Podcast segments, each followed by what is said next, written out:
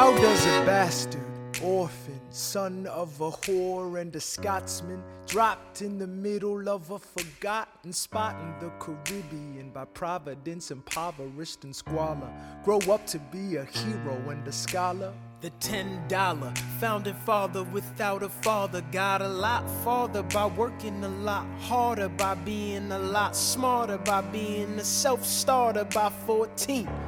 They placed him in charge of a trading charter. And every day while slaves were being slaughtered and carted away across the waves, he struggled and kept his guard up. Inside, he was longing for something to be a part of. The brother was ready to beg, steal, borrow, or barter. Then a hurricane came and devastation reigned. Our man saw his future drip, dripping down the drain. Put a pencil to his temple, connected it to his brain, and he wrote his first refrain, a testament to his pain. Well, the word got around, they said this kid is insane, man. Took a book collection just to send him to the mainland. Get your education, don't forget from whence you came. 欢迎来到有则声明混音台，这是四个喜欢音乐剧的小伙伴共同参与的节目。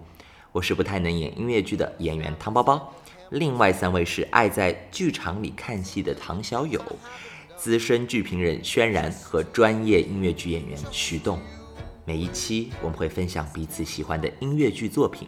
以及作品背后触动我们的细节、场景、故事，还有价值观。上一期我们分享了彼此入坑音乐剧的过程，今天我们想带大家回到音乐剧的黄金八零年代。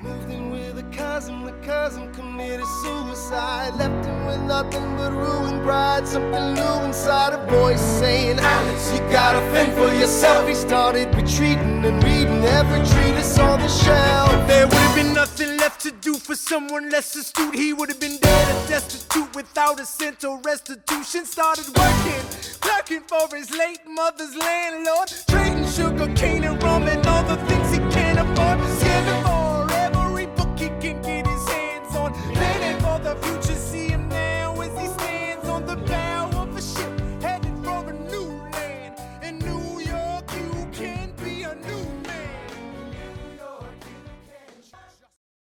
嗯，我觉得之前我理解的音乐剧有很多，嗯，其实它可能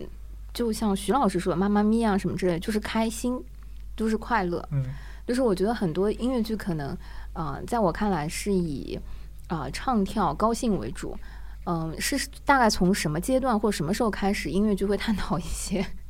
沉重也好，还是比如说徐老师说的最后一个让他对决定 Rent，对，决定要对吧转行的这个音乐剧，那天我们还在聊说《Rent》中文版进入到啊、国内公演，真是一件哈、了嗯，不起的挺挺不。容易的。对，因为嗯他会探讨嗯很多就是艺艺术家底层的话题也好，还是呃艾滋病的话题也其实都是蛮好边缘的话题。对，对就是一些边边缘人群的话题，嗯所以嗯就我我其实特别好奇，音乐剧大概是呃，比如说从六零年代往后，大概是从什么时候开始，慢慢的变成剧场艺术或舞台艺术，开始探讨一些呃不同类型的这种话题。嗯，其实探讨这些话题，可能之前五十年代就已经开始有一些嗯、植入进来了。呃，那个时候有一个作品是叫《南太平洋》，然后它里面是是有二战的那些情节嗯。在里面，嗯。然后它里面就有跨种族之间的一些，就是就是白人跟黑人是不是能够结婚这样子的话题在在里面，但是呃那个时候他们还是一个娱乐秀的一个外衣，所以他们不敢玩的太过，嗯。所以那个时候作品很受限，只是轻轻的点一下，然后彻底让这些东西可以释放出来的一个，我觉得最重要的契机就是流行音乐开始起来了，就是 Beatles 开始出现了，就是嗯一九六几年、六四年、六五年之后的那一段时间开始，然后有了流行音乐之后，因为原本的流行音乐跟音乐剧也是共同共生的，嗯就是就是就是所有的流行音乐以前没有唱片，没有那些东西的时候，它只有通过舞台去把它给发表出来，只有一个舞台才能够传达到更多的人。就没有这个东西的话，这个音乐是出不来的。直到那个后来，那个唱片也出来了，然后流行音乐开始走向了另外一条路，就是 Beatles 他们的那个呃摇滚乐啊这些音乐开始出现了之后，他们走向了另外一条路，完全跟音乐剧分开了之后，音乐剧一下子落寞，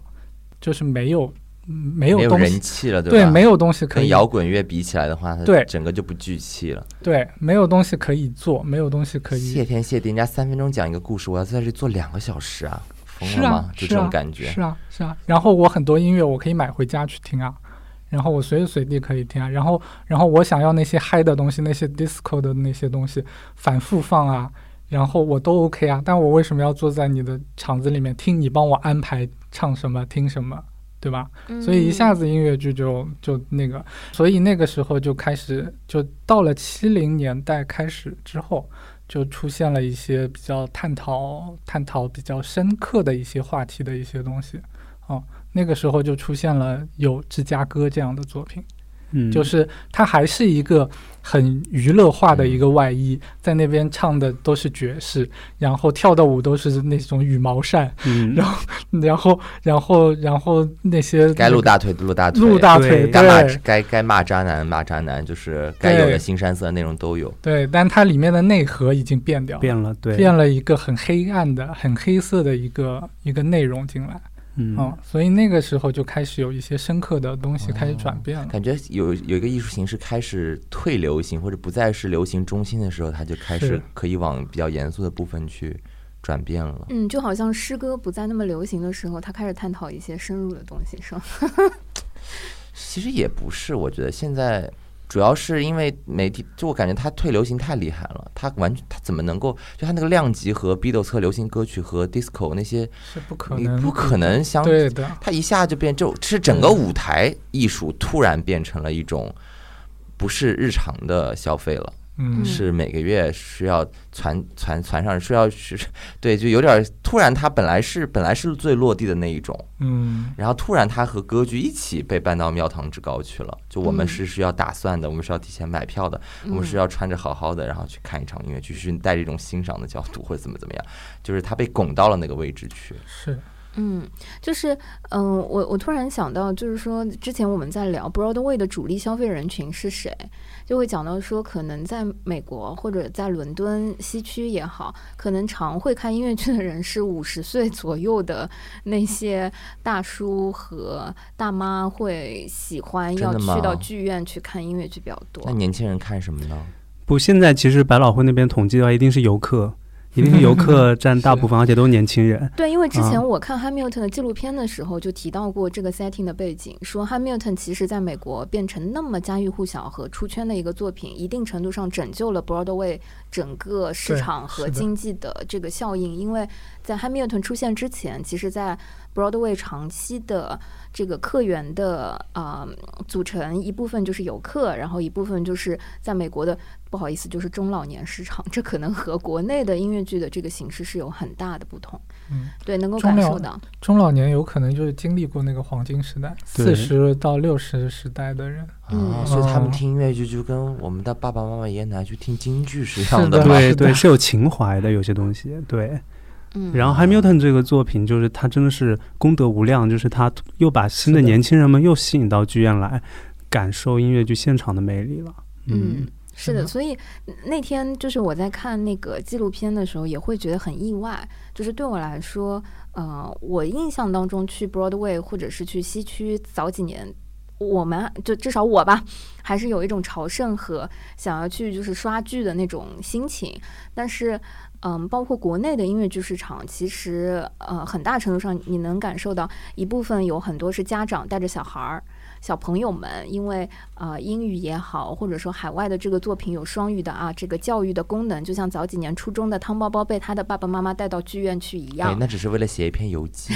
现在是要真的上台演的。小朋友们是真的想要成为那个女主角的。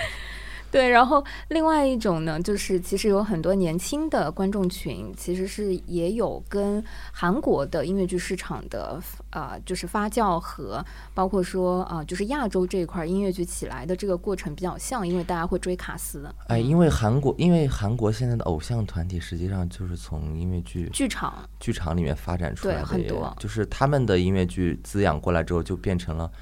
就是就是我感觉韩国的经纪公司眼光非常毒辣，就发现说最好最好赚钱的不是 story，不是故事，是卡斯本身。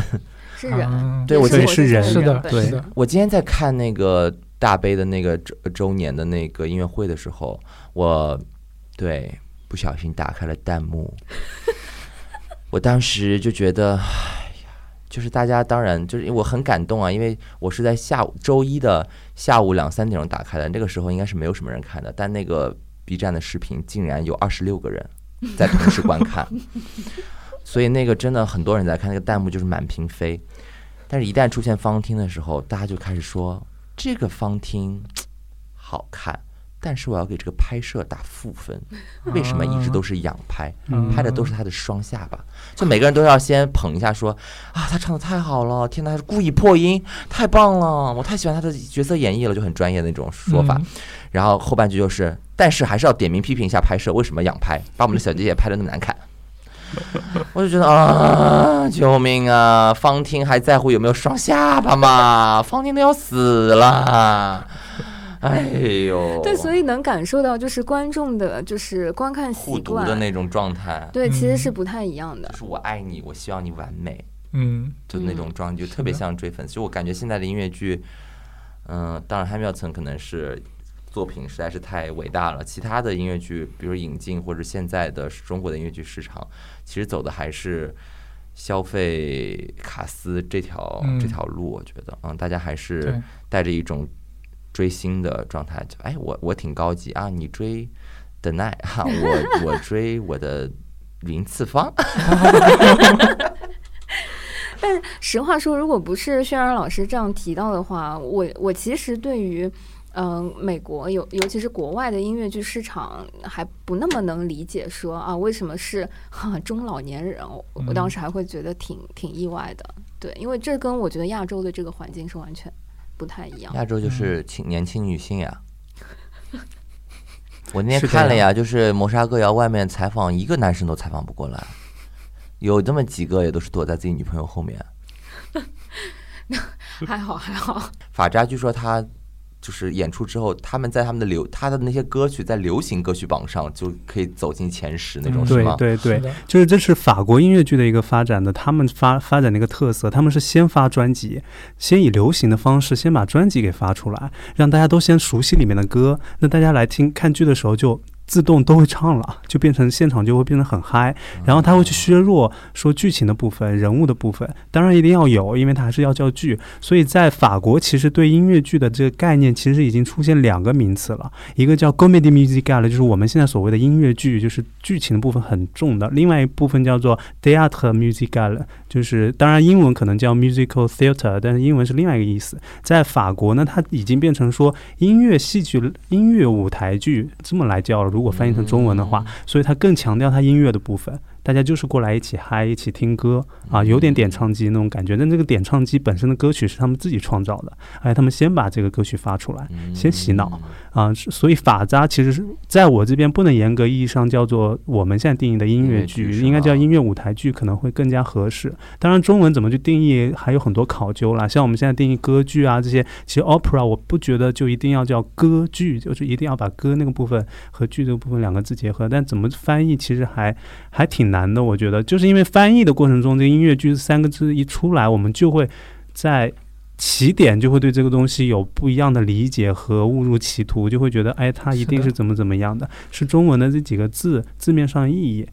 呃，给大家带来的一些误会吧，我觉得。嗯、明白。那这里我就有一个问题了，就是常年困扰我小白的这个点，就是歌剧和音乐剧它的差异或者差别到底是什么？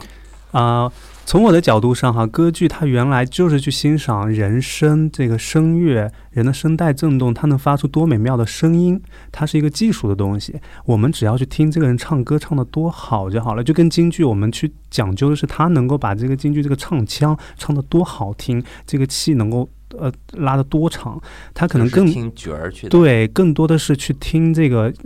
这个技术本身啊，它是当做一个技术。那音乐剧就不一样了，它可能会不，我们就不去不去强调这个东西了，它只是我表达的工具，叫做唱歌，但是我还是为了表达，表达才是那个最重要的东西。嗯所以歌剧和音乐剧，我觉得本质差别就是它强调说我们要欣赏是哪一块领域的美的东西，音乐剧会更泛一点，大家可以去选择，我要是人物是剧还是歌。还是什么什么，还是表演，任何东西，但歌剧它就是被定型在了，就是美妙的声音、声乐明白，这。是一个音乐剧演员对我的观点音乐剧的观点。你看一一看就是说他可能唱不了歌剧，他才会这么说。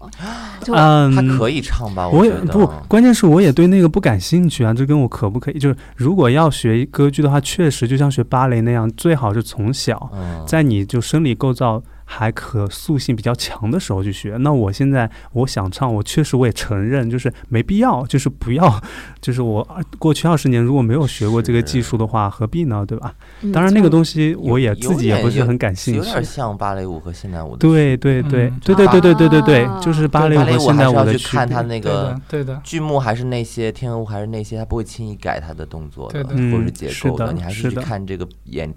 所以他竞争是很激烈的那个谁 A 来角跳哪，个首席？对对重要的对，明白。所以现代舞其实很多时候对我来说，我可能看哪个角儿来跳并没有那么重要，我重要的是看编舞。对，是对看他的那个意识，是看他想是传递创作本的那个东西身可。能对还是那个表达，整整个整体，你能不能 get 到，能不能共情？对，对，所以嗯其实用芭蕾舞和现代舞这个比喻之后，渲染老师就在这个话题上觉得没有什么要补充的了，是吗？其实其实我是完全赞同那个徐老师讲的这个点的。然后唯一还能补充的就是戏曲，戏曲是分流派的，嗯嗯，对就对，同一个剧还会有什么美派、程派，嗯。然后可能每一个人的唱腔，他就是在唱腔上面去做他的设计，嗯。可能有一些是沙哑一点，有一些会转音比较多，他就玩这种东西，然后他就是让观众去欣赏的那个目的是，我要去听他那个转音，我要去听他的那个唱腔，嗯，对吗？然后，但是音乐剧回到音乐剧，就是我要去看那个剧，那个剧最终会传递一个情绪，传递一个价值观，传递一个什么东西啊？所以中间的那个演员是可以换的。当然，那个演员演得很好，我很想去看他也 OK，就是就是是这样一个状态。对，啊嗯，所以他有一个目的在那边，到底我的目的是音乐，还是那个人，还是那个剧的嗯差异？嗯，明白。对，那回到刚刚说，当音乐剧被拱上了这个艺术的舞台之后，就是它被流行音乐呃从主流哈、推出了主流，开始关注一些小众群体、小众话题的呃这个阶段之后，那我也很好奇说，当音乐剧大家去看到底在看一些什么，或者说他都涉猎过，或者说哪些音乐剧可能触摸过哪些话题是让大家印象比较深刻的。就比如说，我昨天在补那个，说今天要来录节目嘛，四大音乐剧都要看一下。我是昨天晚上恶补的《西贡小姐》，就是我其实是挺意外的，就是嗯，虽然名字就叫西贡小姐，如果从字面上来讲，就觉得它可能跟越南相关，但是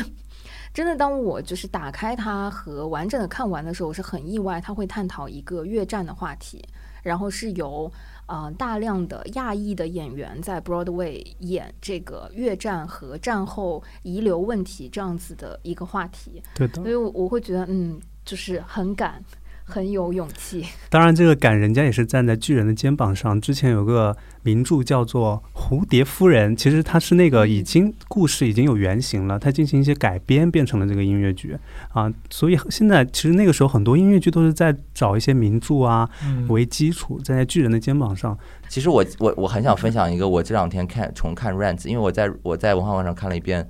十八线就 Z 觉的《Rent》，他们在文化广场演完了之后去了北京天桥，反正就是虽然虽然说当时的音响什么都有点问题，但是还是觉得这个戏整体上是好看的，这个结构，这个作品本身是很好看的。然后包括为了回忆一下那个 Rent，然后我又重新去看了那个怎么说官摄的版本。我就觉得，我发现 Rent 和我之前接就是我们刚刚讲的那种四大是不一样的。嗯嗯就是 Rent，我从作为一个普通观众来说，我只看一遍啊，我出来，然后他们说：“哎，你最喜欢哪首歌？”我是绝对哼不出来的，嗯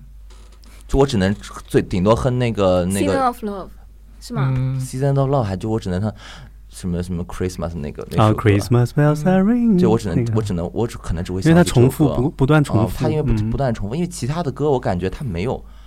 我感我感觉它没有向着洗脑那件事情去嗯写。嗯，就包括我们之前刚才讲的那些音乐之声，音乐呃不是音乐音乐之声，当然有很多洗脑歌曲啊，太多洗脑歌曲了。因为很简单。对，而且他又有好多儿童唱的歌曲嘛。嗯，对，完了完了，还有呃大悲，我感觉也有很多耳熟能详的歌曲，就是被苏珊大妈唱红，对吧？就是有好多那种旋律一响起，前奏一响起来，你就知道是什么歌。对的，但是但是 Rent 我就觉得，我感觉他没有要写一个红火的流行金曲出来。嗯嗯就是我感觉他是内容、角色、故事先行的。对，它很可能是，就是我因为今天在在看那个点蜡烛那一段，我就感觉那段戏可能是先想好了，然后排好了之后，然后才写的，因为它那个旋律是挺挺挺重复的，嗯。唯一的变化就在那个 candle 的那个后半段，嗯。它有一点转音，就是嗯最最悦耳的部分，也就是那个 candle 那个词。其他的部分，其实你是作为普通的观众，你听完之后你是没有办法跟着他合唱的。嗯嗯嗯，我觉得这个我非常非常同意。就是我是很佩服音乐剧爱好者的小伙伴们，时不时的就能爆出那些歌曲和旋律。我就觉得说，你们得花多少时间和精力，得反复的听这些作品，才能够快速的识别出它。但是对我这种就是一遍过的，嗯，就是少食多餐，就是饭爱好者来说，我每一次看完音乐剧，可能印象最深的是它的 setting。就是它的故事的背景结构，就是它大概讲了一个什么东西，然后哪几个片段和人物对我来说最有印象，以及大部分时候我可能看完一个剧场的音乐剧作品，我会发一条朋友圈，是会在啊，就是音乐 APP 上找那一首我当时印象最深和最喜欢的那一首作品，然后发个朋友圈打卡说。啊，我今天可能看了这个作品，某一首歌是我最喜欢的，但是剩下的作品和剩下音乐，其实大部分时候我是记不得的，因为，嗯，我会天然的认为，在剧场没有让我印象深刻的那一首歌和那个作品，其实可能在回去之后，我可能就没有这个动力去反复听它，因为我可能嗯欣赏的是整个那个剧完整的那个故事和打动我的部分。嗯对但同时我，我跟轩然老师之前有讨论过，就是为什么很多音乐剧的歌其实单独拿出来它不好听，就是或者说他写他创作的时候就不是奔着流行，不是奔着好听去的。然后轩然老师以一个音乐剧资深爱好者和剧评人的角度就跟我说：“是的呀，人家当时写的时候就不是为了让你有传唱呀。对的呀，是的，是的，就为什么？就我很想知道这这个变化是从哪里来的？嗯嗯，这个变化跟前面讲到的那个七十年代那个变化是有关系的，也在那个时间段里面。可那个时候就出现了 Steven Sondheim 这样子跨时代意义的，对我们来说的一个音乐剧的创作者。他不仅是在他的作品里面把很多的价值观的东西，很多之前不太讨论的一些话题，把它给加到音乐剧里面。他在创作的手法上面也会有很多的更新。就是我其实印象很深的有一个表演片段，是《Company》里面，就是有一段戏，可以说那段音乐放出来之后，大家都觉得那个没怎么唱，没有怎么唱那首歌。然后他的那个场景就是两个一男一女两个人搞完事情，从那个第二天早上醒来，那个女的她是一个空姐，她说她要去飞了。然后那个男的呢，其实觉得无所谓，你去就去吧。但是他又要表现出来我很 care 你，所以我要就是一个渣男，就是就是就是我很 care 你，所以我要那个还是要问你啊，你能不能不去啊？就是这样子的一个对话，就完全就是你一句我一句，然后最后那个女的说：“那我就不去了。你你这么要我留下，那我就不去。然后那个男的就啊，就撅撅倒，你知道吧？就这种感觉。然后那首歌其实拿出来唱的时候，你会发觉我完全不可能像流行音乐一样的，你有传唱这种东西，完全不可能。然后甚至你听的时候都感觉它是一首歌嘛，它它它为什么有这个东西在那边？但是但是这样子的创作，它就是完全贴合那个场景的。嗯嗯一种创作，它就是一来一回两个人的对话，然后把这个对话中两个人的那些小心思给表现出来。因为其实嘴巴里面这个男的很明显，他嘴巴里面说的那个话不是他心里想的，嗯所以他就通过这个嘴巴里面说了一句话，然后用音乐的方式，然后把另外一层意思又表达出来了。啊，哎，这样子很想去听这个作品哎。所以他是的台词和音乐本身是分离的，对吧？是是是，嗯然后这首歌叫《巴塞罗那》，就是嗯巴塞罗那的那个，因为那个女的要飞去巴塞罗那。Company 就是接下来的作业了，同学们。就是那个有个也也是有个演唱会版本的哈，是是那个那个版本非常好看，非常好看嗯，可以看下面什么时候的作品啊？Company 的中文译名有吗？Company 就叫伙伴，伙伴，对，，它就叫伙伴。呃，它是一九七零年的作品。嗯，哇哦，明白，对，一九七零年的，所以差不多就是在七零年左右，呃，音乐剧其实就在呃转变，对突破很多流行音乐一定要好听、一定要传唱的这个部分，所以它跟舞台跟表演结合的是非常紧的。嗯，就如果没有上下文的 context 的话，其嗯。实它单独抽出来是很难被理解的。我可以这么说吗？啊，不，company 我觉得它还有一个作用是，它甚至都打破了这个戏剧结构。就 company 它不是讲一个完整的故事，它就是一个主人公，一这个男的主人公，他和身边五对夫妇朋友之间发生了一些琐就很琐碎的事情嗯拼成的一个一台剧。它就是没有一个起因、经过、结果，就是一嗯些拼凑的。所以他把当时这部剧出现，不仅是音乐风格上，还有这个戏剧就是线性的叙事结构，也完全被这部剧打破了的。是啊，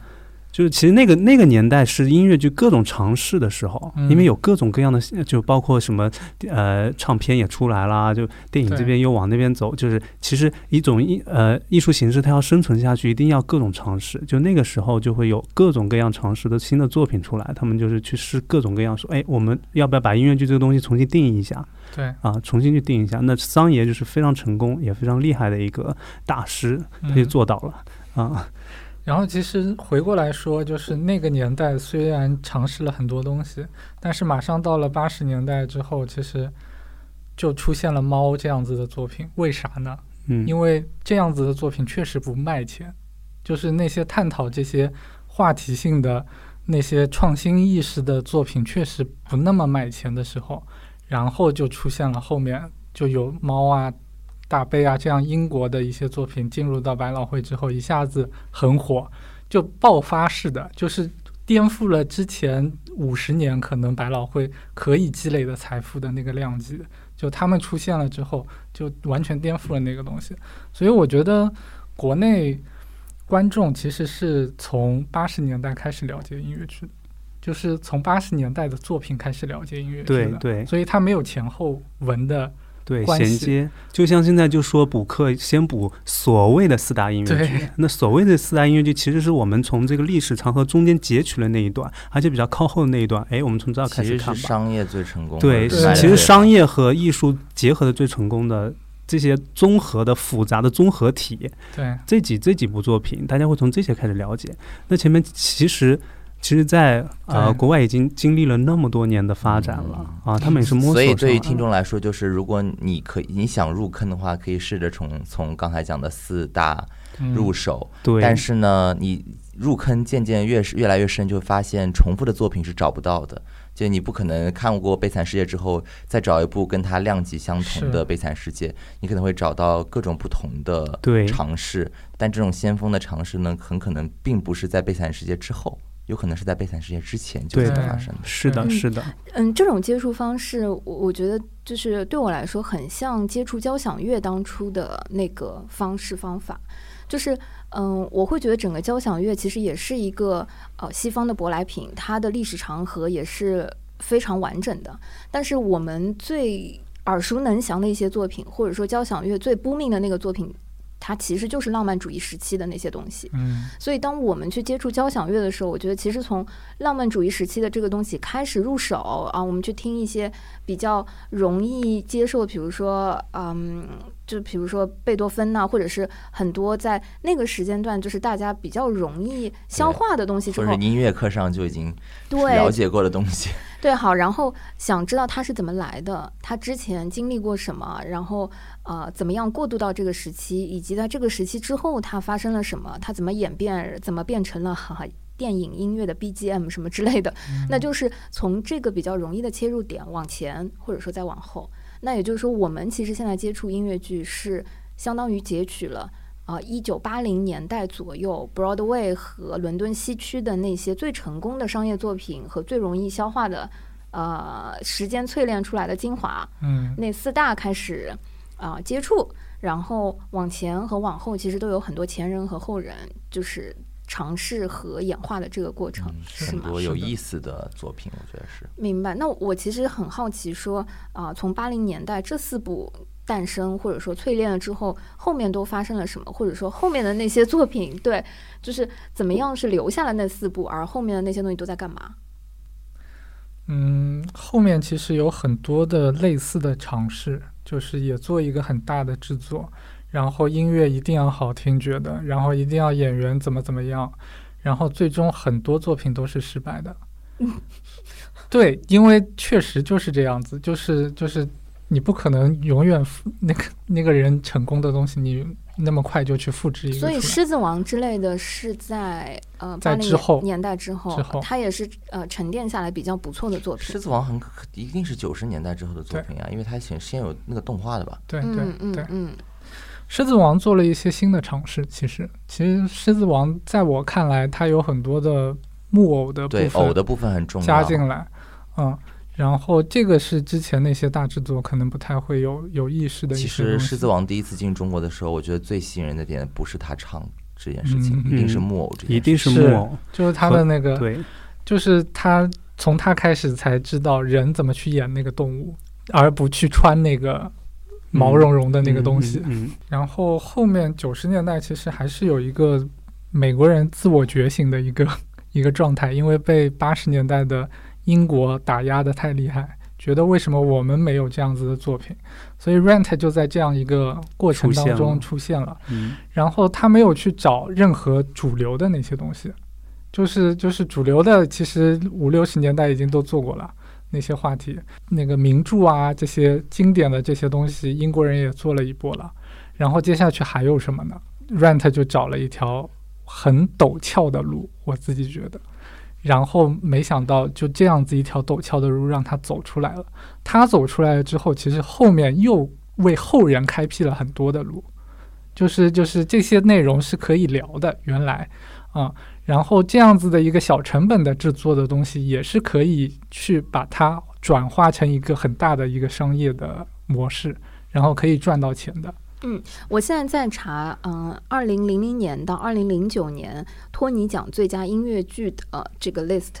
如果说呃，Rent 是在哪一年？就是一九一九九六年，OK，如果 Rent 是在一九九六年第一次公演的话，那如果我们看在两千年到一零年之前那十年的托尼奖最佳音乐剧，比如说能看到《春之觉醒》，嗯，是。嗯。对，是二零零七年的作品，然后零六年是《泽西男孩》，嗯嗯，你可以看 I love you，那是那个你可以看零四年嗯，零四年是 Avenue Q 可爱大道、嗯 Q 大道。Q 大道。Q 大道。OK，呃，然后零八年，哎，就是 Hamilton 的那个创作人是 In the Heights，就是身在高地的，就是他其实这一些作品都在探讨一些小众人群，或者说呃更不是主流人群的一些话题，甚至嗯。在在我看来，他可能都不是探讨都市男女的小情小爱吧，可以这么说。是所以都是在 Rent 之后受到了影响和嗯开辟了一个新的路径。对，感觉没有是为了让你快快乐乐的看一场秀嗯，所做的作品吧。现在嗯也这样做的话，可能 演员也不是很想演吧。哦，所以现在音乐剧演员和制作的小伙伴们会有这样子的责任和这种义务或或或者说这种使命感，觉得做的音乐剧一定要呃利益高远这种意思？也不是利益高远吧。我觉得你但凡做一个创作，它它不能是普通的歌舞秀呀，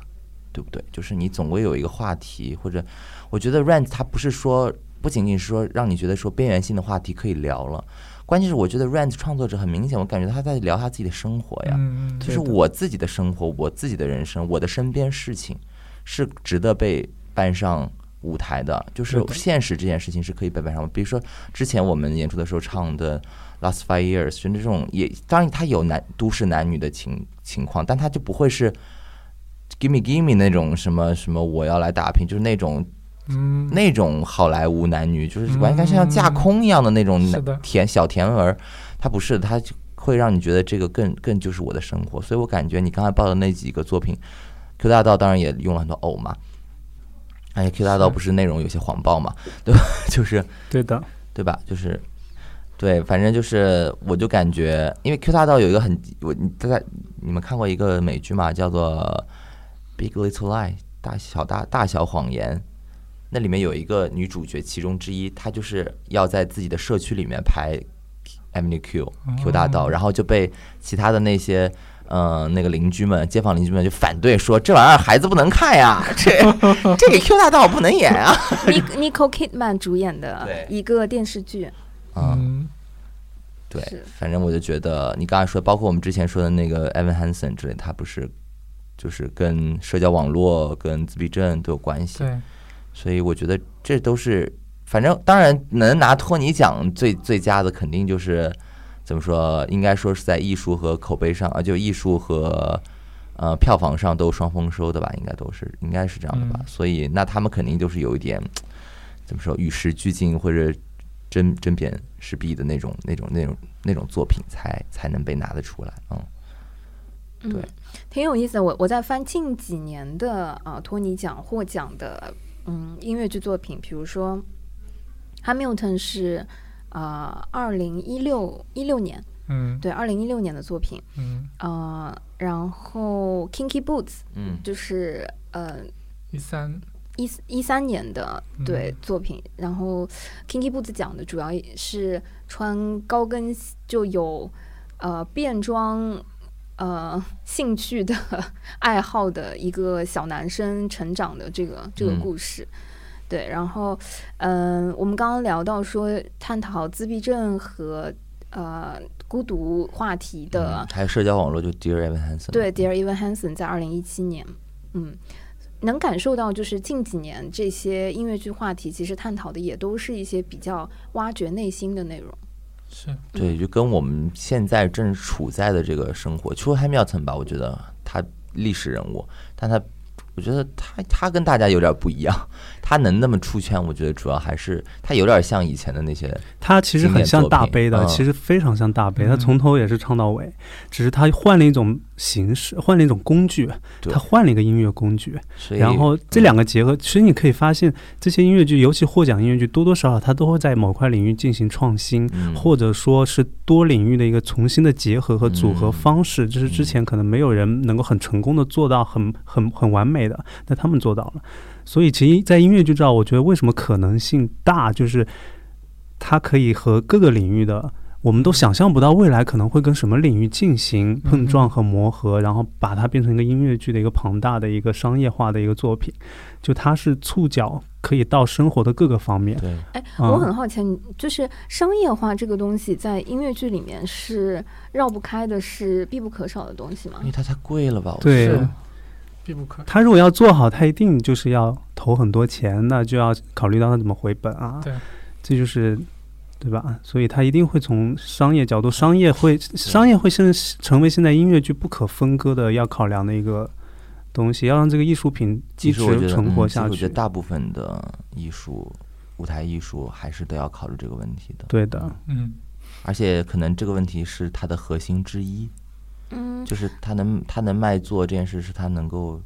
是他的艺术生命力的之艺术生命力之一。是的，是的，那其实我我自己接触，我会觉得很多舞台艺术它在一定范围内它是不不怎么考虑商业性，或者说它并不一定优先考虑商业性。嗯，就比如说现代舞，尤其是一个代表，就是现代舞去表达很多东西、去探讨的时候，它优先一定是先考对对对，虑表。艺术创作本身可能他不是想着要去商业，嗯但是就是有这样的专业的呀，就是你这个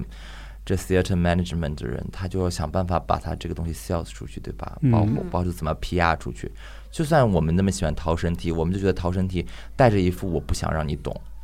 你看不下去你就给我走的那种气质，但是还是没有对啊，但是他还是上了很多的主流媒体啊，陶冶还是去接受了很多采访，也许这抖音了，朋友，他们开抖音对。maybe 这不是他最想做的事情，但是嗯，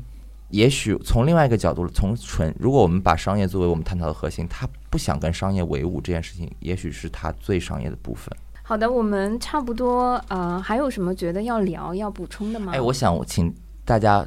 再简短的说，就是如果你此时此，我们现在聊了一段时间嘛，我你此时此刻脑子里映入你脑海的有一部剧，然后你要推荐给观众朋友们，但是你只有一句话可以说，就是你可你哦要是、对我们来说很简单，朋友们。对我现在已经想到了我已经想到了但它是个很奇怪的选择，它并不是我看过最好的连续剧，但是我就是想推荐这个，就是因为他刚才在我们聊的这个过程，他他让我想到了，对，你们有吗？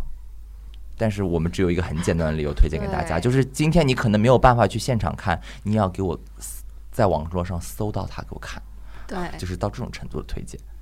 对他们来说很难，但对我们对可能就很简单。所以我就说当我就说此时此刻映入你脑海的第一个剧，你要给他为他编写一个推荐理由。我现我在应不进来。我先说吧，我先说吧，我这个推荐你们应该很惊讶，我要推荐一部歌舞线上。啊，为什么呢？因为我看过歌舞线上之后，我立刻看了另外一部话剧，叫做《演员实验教室》。这两个东西是一毛一样的东西，或者说是一脉相承的东西。嗯，我在看的时候，我就觉得说，因为歌舞线上的结构非常简单，就是讲的歌舞演员们自己的生活，面试，就是面试，然后每个人出来讲自己的故事，这是他整个的整个的，就这这这整个的流程就是这样子的。然后呢，兰陵戏坊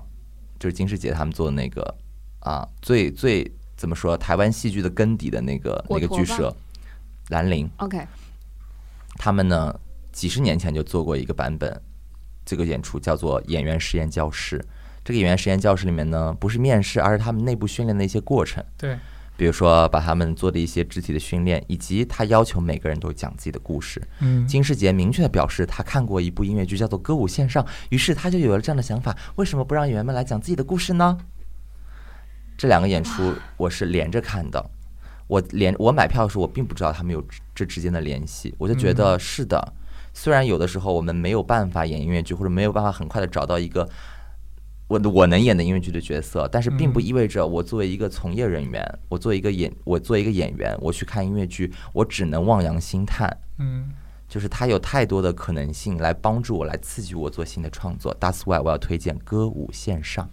哇，你成功的安利上了我这个剧，就是因为我是看啊、呃前年吧，还是去年看了《演员实验室》十五周年隔后的那个版本，嗯、就是我当时非常的感动，就是能感受到创作者是如何在一个机构和团体里，以及隔了十五年之后再去演那个作品，把他们的第二代，把他们新的一些血液重新呈现在那个舞台上的时候，去呈现一批创作者的内心的整个历程，我觉得很很感慨，而且舞台的结构和布景非常的简单，完全靠表演和讲述和演绎把那个内心全部呈现出来。然后我现在立刻在搜那个歌舞线上，看到他是呃七几年的一个作品吧，对，哇，嗯安利上了，非常好。那我会安利的那个 就是，如果说今天啊、这个话题是说让你入坑的音乐剧是什么，那就是汉密尔顿，就是汉密尔顿，就是。嗯，我可以说，之前我看过很多音乐剧的作品，都没有让我对音乐剧这个形式入坑。就我会觉得，哦，它就是搜搜，或者是 唱唱跳跳，嗯，甚至是嗯，可能我看完 Rent 之类的，我我也只是觉得说啊，这个剧情的 setting 什么很好。但 Hamilton 首先啊，我觉得在今年疫情的这个背景和环境下，嗯，当它还是一个比较新的作品啊，在剧场还在热门的演出的过程当中，呃，被迪士尼 Plus 给呃购买了版权，成为了一个线上拥有官摄的新鲜的音乐剧作品，我觉得。在这个时代背景下做这样子一个举动，无异于给整个舞台艺术增加了很多信心和打了一个强心针。嗯，当然，包括 Hamilton 整个作品的一些跨时代的意义，在美国出圈，让很多年轻人重新走进剧场也好，等等。嗯，我会推荐大家搭配 Hamilton 的纪录片一起服用，这样子呢，不仅可以感受到官摄本身的那个燃，还有背后创作者创作这样一部作品，呃，很多的台前幕后的故事，会更对整个舞台艺术的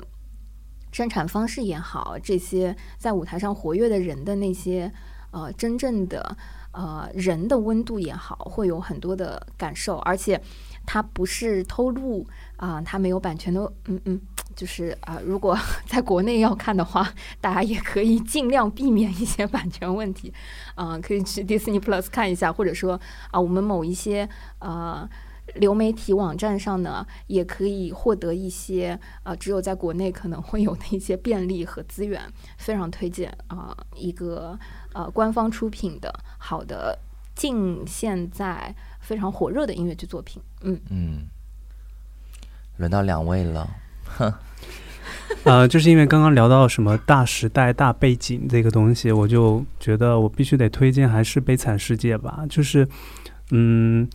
虽然《悲惨世界》这个作品它已经有很久很久的历史了，但是再想想我们现在疫情，其实每一个时代都有它困难的时候。然后我觉得现在就我个人而言，我会觉得现在确实是挺困难的，就是包括身边的演员都在担心说。哎呀，希望这个冬天能够平安过去，不想再经历一次了。就是，嗯，我觉得大悲里面会给大家一个能量，就是说，啊，无论在时代背后有多大的困难，你去感受那个大慈大悲的那个爱，如果还在的话，你就能勇敢的活下去。啊，所以我更希望是这部剧推荐给大家，然后在这个疫情还在继续的这个地球上看一看这部。扭曲了时空的作品。嗯，关闭弹幕使用啊。那个徐老师是一个对版权各类非常严谨的老师，所以当他给我推荐的时候，他直接推荐的是二十五周年音乐会版本。大家也可以奔着这个版本去搜啊，使用起来可能会更香。对的。好呀，我这边其实我想了半天，我觉得有可能是美国白痴。这个剧太棒了，真的没听过，快说一说。因为我可以提醒一下，就是我的微博的头像就是这个剧的剧照。其实，因为这个剧，其实你说让我说它那个故事讲了啥，我现在已经回忆不出来了。其实，但是对我来讲，我觉得是一个很个人的原因。我觉得我很想推荐这个戏，是因为它在一零年出现的时候，是把我抓回到音乐剧这个环境里面的一个戏。就是就是，可能之前是因为有大悲这样子的作品，但是中间有很长一段时间我是没有那么关心音乐剧的，直到这样一个作品出现的时候，然后它是那个 Green Day 的那个作品的点唱机的音乐，所以那个那个歌也很好听，讲的那些那些故事其实里面也有一些边缘的，也有一些先锋的一些内容在里面。也包括一些美国去那个伊拉克打仗的一些情节的的东西，然后他又是关注年轻人的一个作品，所以，所以我是觉得说，嗯，我我只能先抛一个这样子的话题，就是每个人我觉得都有可能会碰到一个这样子的作品。然后你碰到了就碰到了，碰到了你就会可能就会入这个坑，然后就不要去把自己给关起来，就是就是不去碰这些东西，就是各种各样都可以去尝试一下，就说不定哪天就碰上了。是的，我们相信每一个人在自己的一生当中都会寻找到自己最钟爱的那一部音乐剧。从下一期开始，我们会结束这样的漫谈啊。每一期呢，我们都会进入到一部音乐剧的内部，来探讨它的故事、它的情节以及它的所有打动我们的地方。下一期呢，你将会听到我们讨论《西贡小姐》这部作品。这里是有则神明回音台，我们下次见喽。Where are you going? Barcelona, Oh, don't get up. do you have to? Yes, I have to. Oh, Don't get up. Now you're angry. no, I'm not. Yes, you are. No, I'm not. Put your things down. See, you're angry. No, I'm not. Yes, you are. No, I'm not. Put your wings down and stay. I'm leaving Why? to go to. Stay. I have to fly. Fly, I know, to Barcelona.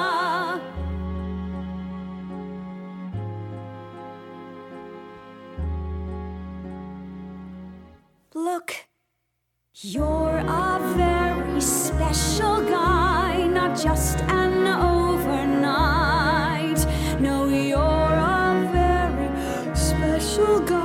And not because you're bright, not just because you're bright. You're just a very special guy, Randy. Andy. Andy.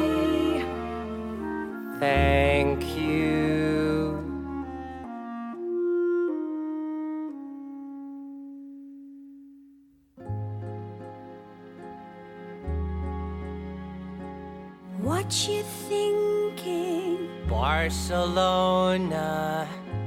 Oh, Flight 18. stay a minute. I would like to. So, Don't be mean. stay a minute. No, I can't. Yes, you can. No, I can't. Where you going? Barcelona So you said, and Madrid Bon voyage. on a Boeing. Good night. You're angry. No, I've got to right. report to. Go. That's not to say that if I had my way, I guess. Okay, What? I'll stay. But